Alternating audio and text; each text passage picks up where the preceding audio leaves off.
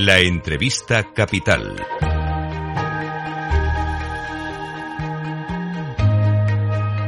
Luis Vicente Muñoz. Vamos a analizar cómo están viviendo las empresas españolas este peculiar momento económico con nuestro invitado capital, don Íñigo Fernández de Mesa, vicepresidente de la Confederación Española de Organizaciones Empresariales COE. Don Íñigo, ¿qué tal? Muy buenos días. Hola, buenos días. Eh, lo primero que quería trasladarle, la habrá escuchado, una cosa que dijo anoche la vicepresidenta segunda del Gobierno, ministra de Trabajo, Yolanda Díaz.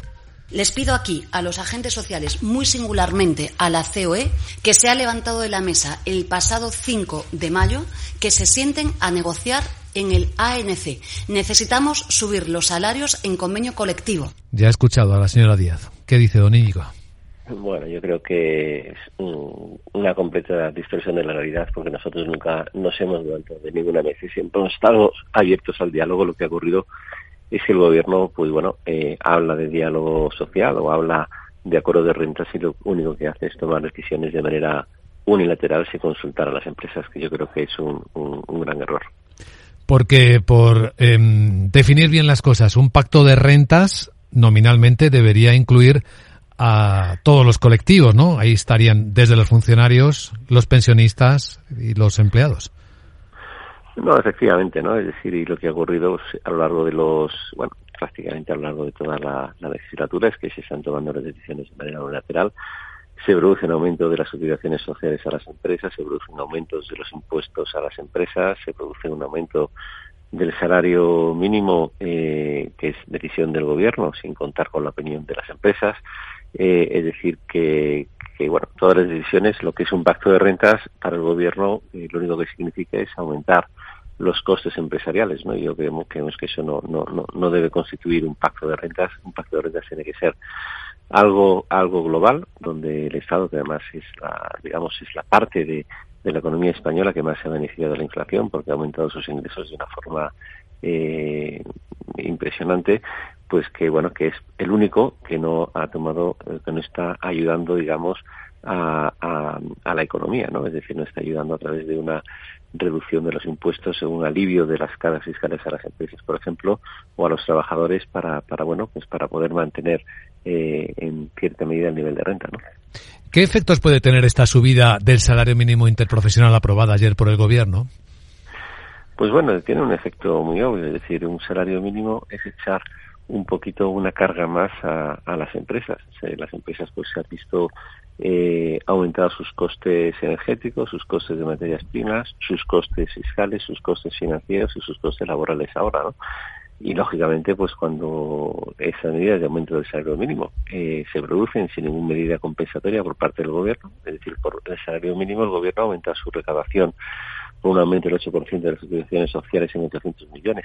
Es decir, cuando se produce un aumento del coste de las empresas, pues lo lógico es que acaba teniendo un impacto en la creación de empleo eh, y en la economía también. Es decir, todas esas medidas que nosotros siempre hemos dicho, no nos oponemos a una a un aumento del salario mínimo siempre y cuando mm, lleve también medidas eh, que alivien el coste eh, el coste de las empresas que se ven más afectadas por estas medidas, ¿no? Pero si esta medida se toma así, eh, sin ninguna medida compensatoria, pues lógicamente va a tener un impacto en el empleo y además un impacto en el empleo en las zonas, eh, pues posiblemente en las zonas rurales, en el sector agrícola o en empresas que, digamos, dan servicios a la administración, eh, que son intensivas en mano de obra, pero que estos contratos de la administración no se revisan con el aumento del salario mínimo, ¿no? Es decir, que, esas medidas hay que tomarlas, pero hay que tomarlas, eh, digamos, con medidas complementarias eh, y donde se alivie también, de alguna forma, el coste de las empresas, por ejemplo, el coste fiscal. Sin embargo, fíjese, eh, señor Fernández de Mesa, que lo que se exhibe en el debate público es la fortaleza de los beneficios empresariales, particularmente en el sector financiero, banca y energético, petroleras, con récord histórico de beneficios. La pregunta, claro, es si con esos beneficios no se pueden subir los salarios. Bueno, en primer lugar, eh, el 95% de las empresas españolas son empresas pequeñas. En segundo lugar, las empresas grandes no están, eh, digamos, eh, afectadas por el salario mínimo porque los salarios van por convenio y los salarios que pagan son bastante más elevados que el salario mínimo. Las empresas que pagan el salario mínimo son otro tipo de empresas. Son empresas eh, pequeñas, son empresas medianas, son empresas que se encuentran en, en, provincias, donde no es lo mismo eh, un salario en un pueblo de, Albacete que en, Madrid. Es decir, eh, no tiene nada que ver eh, el perfil de empresas que, que, pagan el salario mínimo con las empresas grandes, que además está muy bien que ganen, que, que ganen dinero porque tienen cerca de cuatro millones de accionistas, muchos de ellos pensionistas, y, y digamos que que el que ganen en esas empresas supone que tienen dinero para complementar sus pensiones, por ejemplo. Es decir, que tampoco hagamos demagogia sobre eh, el beneficio de las, de las empresas de, de IBEX. Es decir, son empresas eh, que la propiedad de las empresas no son de sus directivos, son de millones de accionistas, muchos millones de accionistas. Pero vamos, en cualquier caso, el salario mínimo afecta fundamentalmente a, pequeñas y medianas empresas y, zonas, zonas rurales, empresas agrícolas o empresas de, de servicios. Y además, le diría una cosa adicional. España es el país de la Unión Europea que todavía no ha recuperado, el único país que todavía no ha recuperado eh, el nivel de beneficios eh, previos al COVID. ¿Y, esto qué significa? Pues bueno, existe una alta correlación entre la recuperación del nivel de renta pre-COVID y la recuperación de los beneficios empresariales. Es el único país que no ha recuperado el nivel de beneficios empresariales, que insisto, no son el de las grandes empresas, sino el de las pequeñas y medianas empresas. No han recuperado el nivel de beneficios eh, pre-COVID y también es el único país que no ha recuperado el nivel de renta pre-COVID. Para poder recuperar eh, los niveles de renta eh, pre-COVID, que lo esperemos que lo recuperemos a lo largo del año 2023, es necesario que se recuperen los beneficios empresariales, porque son esos beneficios los que sirven para invertir y para crear empleo y para generar bienestar. Entonces, bueno, yo creo que es importante no hacer eh, demagogia, porque es que además, en el caso de España, precisamente, eh, desgraciadamente es el país de los países que más ha sufrido por el COVID y es el país eh, el único país que todavía no ha recuperado sus niveles de beneficios empresariales respecto a los niveles eh, de pandemia. Sin embargo, es uno de los países de la Unión Europea más apoyado por los fondos Next Generation, los fondos europeos de reconstrucción, que no sé hasta qué punto están llegando o no a la, a la economía real, porque los informes últimos de la propia COE muestran que, que sigue siendo escaso ¿no? la llegada.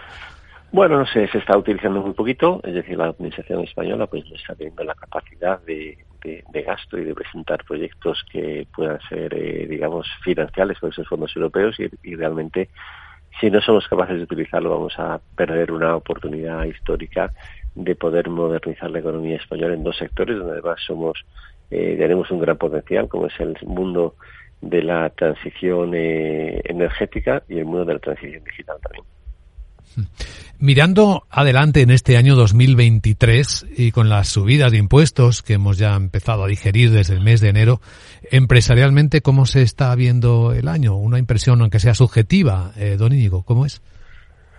Bueno, yo creo que está siendo que el año 2023 pues sigue siendo un año con muchas incertidumbres, donde hay una una, una inflación que aunque está en, en, en reducción sigue siendo una inflación elevada donde esta alta inflación está es una inflación fundamentalmente de costes donde bueno el precio de las materias primas el precio energético es, es, es elevado donde bueno también se, está produciendo un aumento de los costes salariales y se está produciendo un aumento eh, de los costes fiscales ¿no? y las empresas pues bueno están viendo van a verse resentidos sus beneficios y bueno creemos que la economía española está eh, está manteniendo su, su su digamos su dinamismo aunque muy moderado con crecimientos muy pequeños del 1%, fundamentalmente debido a que las empresas están siguiendo, están manteniendo eh, sus plantillas y, y, no se está produciendo una destrucción de, empleo. Pero si seguimos forzando la máquina, y seguimos, eh,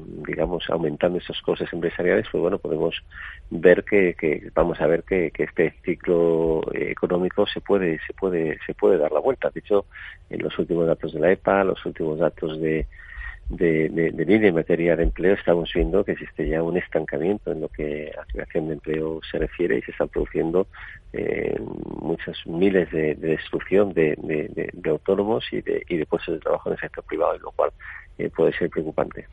Sí, también preocupa que los presupuestos se cumplan o se acerquen a la realidad porque están dibujados con una previsión de beneficios empresariales que bueno, también habrá que tener en cuenta, lo estamos viendo ahora que se publican resultados, hasta qué punto se convierten en impuestos que recauda el Estado, porque créditos fiscales de los años de pérdidas todavía deben quedar bastantes, ¿no?, en las empresas españolas. El principal problema que tenemos con el presupuesto, aparte de que se cumpla, ¿no?, es que tenemos un déficit público estructural desorbitado y una deuda pública muy elevada. Y eso es insostenible a no ser que haya un plan a medio plazo eh, por parte del gobierno de, ajuste presupuestario. Y este ajuste no, no, se puede hacer vía aumento de impuestos, que es lo que ha hecho el gobierno a lo largo de los últimos años, porque tenemos muy poco margen de aumento de impuestos. Eh, España es el país, eh, está, la presión fiscal de España es del 42%, que es mm, mayor que la media de la Unión Europea, y si lo corregimos sobre el nivel de renta, pues es, eh, en España se paga un 50% más eh, que en un país eh, que tenga la misma renta que, en España. Es decir, eh, o, dicho de otra forma, una persona que gana 40.000 euros paga un 50% más que la media de la Unión Europea. Por tanto, hay poco margen de aumento de impuestos en España y lo que existe en España es un problema de gastos. Es decir, se puede reducir mucha grasa manteniendo los servicios sociales y mejorando la eficiencia eh, y, bueno y, se puede reducir el gasto básicamente vía mejora de eficiencia y es donde se tiene que trabajar y es desgraciadamente eh, una faceta donde el gobierno bueno ni se la ha planteado Don Íñigo Fernández de Mesa, vicepresidente de COE, gracias por compartir su visión en Capital Radio. Le deseamos un buen día. Muchas gracias.